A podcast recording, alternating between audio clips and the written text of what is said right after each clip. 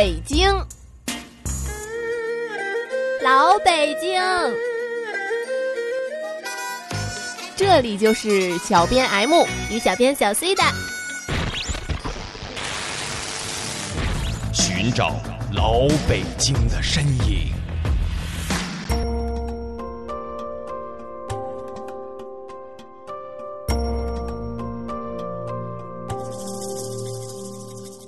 赤次智化寺曾是明代宦官王振的家庙，黑色的琉璃瓦顶，殿内赤金龙的大鼓，还有藏殿匾额上蕴含着佛家舍得的禅意，让这座隐藏在闹市中的古寺充满了神秘而高贵的色彩。本期请跟随小编走进北京市东城区禄米仓胡同五号，感受中国古代建筑的博大精深。聆听明朝英宗与司礼太监王振的君臣情谊。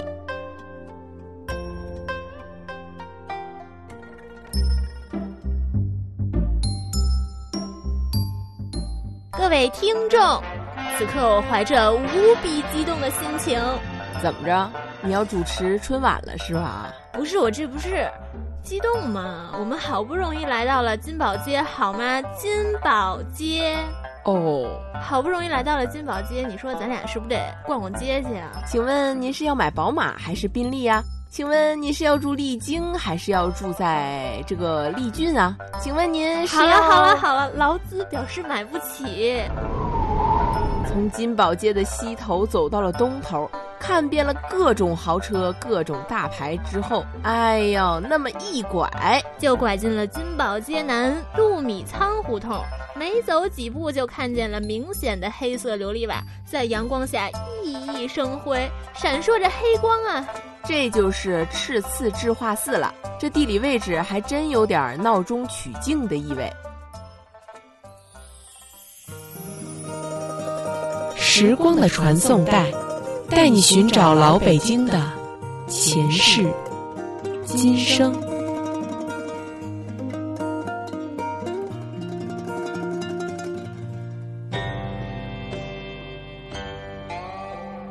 智化寺始建于明正统九年，也就是一四四四年。当时的面积可达两万多平方米，现存四进院落面积一万多平方米，是北京市内现存的规模最大的明代木构建筑群。因有保存良好的明代木质建构群和室内的明代壁画，智化寺在一九六一年被列入第一批全国重点文物保护单位。值得注意的是，这座寺庙名为赤次智化寺，而非赤剑智化寺。什么意思呢？就是说，智化寺原本不是皇帝下旨新建的。这智化寺原来可是明代司礼太监王振的家庙，英宗在他死了之后，在这里为他塑像立碑，重新装修，所以这里只能叫做赤赐，而非赤剑。这位王振是何许人也？英宗又为什么对他如此仰仗呢？他的家庙为何由盛转衰？你怎么这么多问题，让人怎么回答？我这可都是替听众朋友们问的。好吧，好吧，那我就勉为其难的回答你一下。这位王振同志也真是不靠谱啊。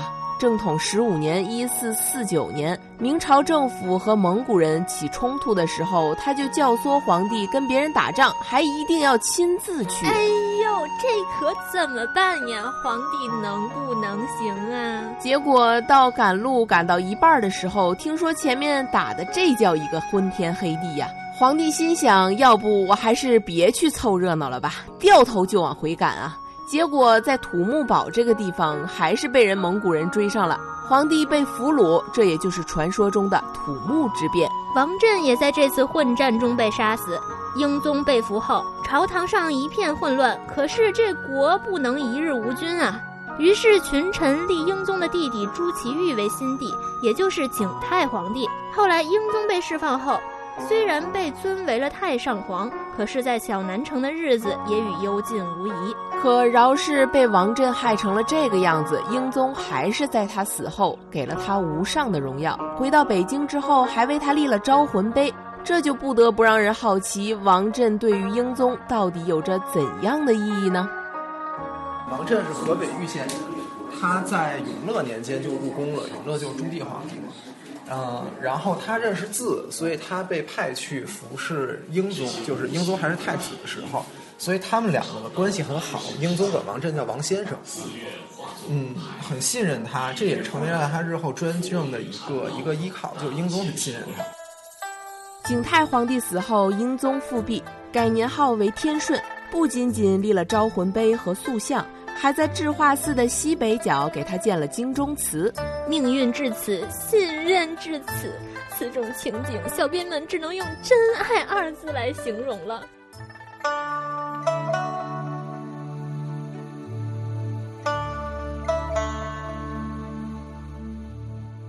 走进二进院落，西侧藏殿的匾额相当起眼，原因是藏字少了两笔，而殿字多了一笔。有说这象征的是佛家的有舍有得。藏殿藏殿因为进门处金丝楠木制的木雕转轮藏而得名，有一个一个的小抽屉是放经书的地方，按照千字文的顺序排列摆放。在北京现存的三座转轮藏中，智化寺的这一座是最早的，也是唯一一个公开展览的。另两座，一个在雍和宫，一个在颐和园，都是清代的。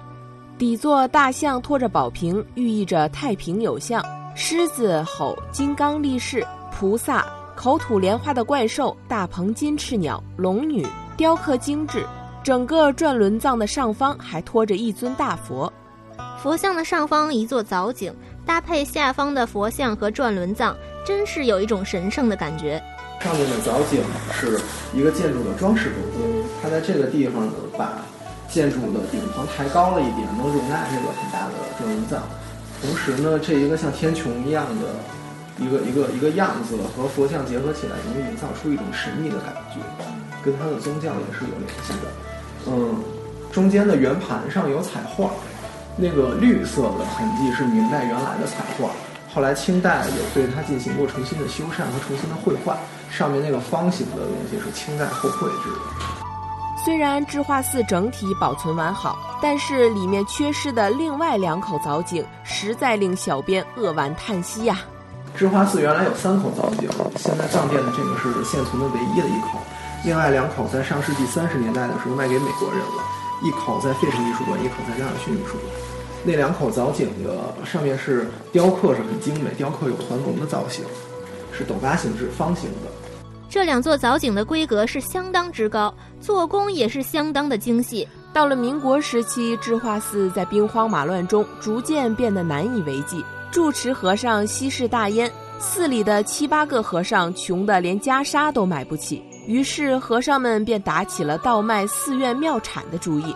当时寺里很多古柏都被卖掉做棺材用了。一九三零年初，二十四岁的美国人劳伦斯·希克曼。从哈佛大学研究艺术史专业毕业后，根据哈佛与燕京大学交换学者的协议，来到了北平燕京大学研究中国古代文化艺术。在当时的燕京大学、哈佛燕京学社供职。他还同时受雇于美国堪萨斯城的纳尔逊·阿特金斯博物馆，其主要职责是为之搜求东方艺术品。华尔纳一九三一年第八次来到中国。也是受雇于纳尔逊阿特金斯博物馆，为之收购字画、瓷器、青铜器和石雕等艺术藏品。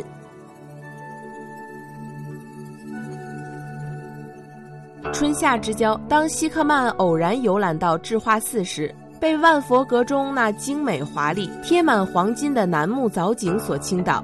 便和华尔纳一起打起了藻井的主意，而智化寺的万佛阁的藻井同样被另一个受雇于费城艺术博物馆的美国人霍雷斯·杰恩买走。至今，这两座藻井已经离开了故土七十多年。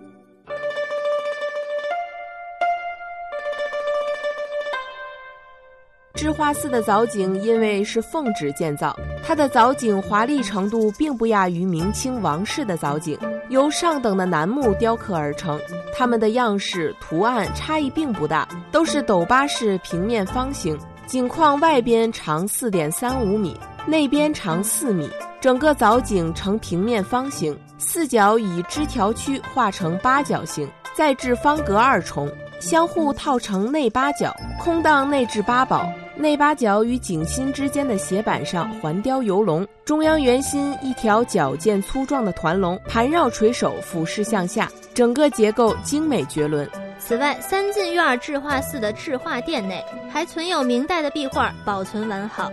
最后一进院子的如来殿前，万历年间的香炉重达三千斤，是信众所捐。殿内金砖铺地，四周的佛龛里摆满了佛像，所以二层楼又挂有匾额，称万佛阁。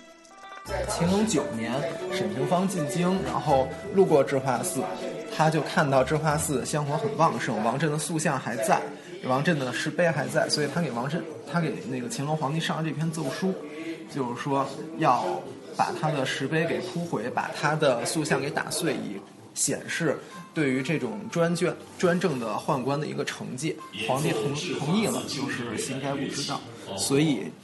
嗯，智化寺就是从这个时候由盛转衰，塑像没有了，然后包括门口石碑上王振的名字被抠下去了。上世纪三十年代，古建专家刘敦桢到智化寺考察，写了《北平智化寺如来殿调查记》，大家这才知道北京还有这么一座明代寺庙。要说这王振家庙的等级规格之高，抬眼看看屋顶黑色的琉璃瓦，您就已经了然。在中国古代建筑中，黑色琉璃瓦仅次于黄琉璃和绿色琉璃，排在第三位。且黑色五行属水，有避火的作用，用在木质建筑上是最合适不过的。太监的家庙能得如此，只能说是皇恩浩荡了。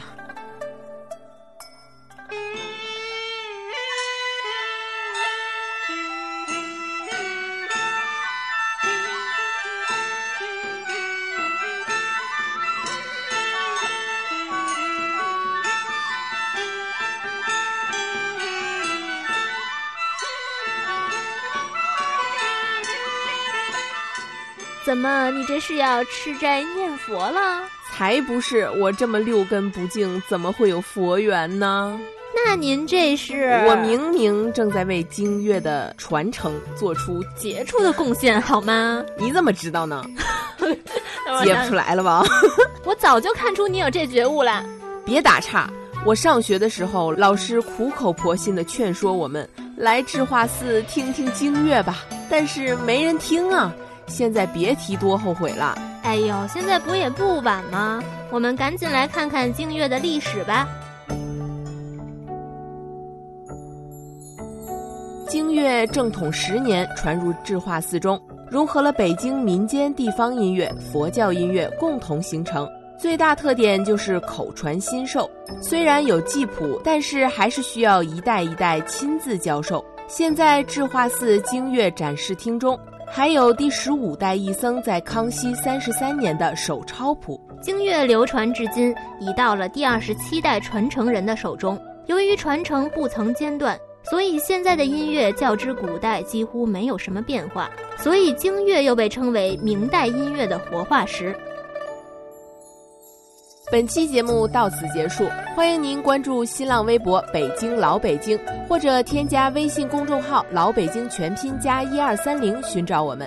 我们下期见。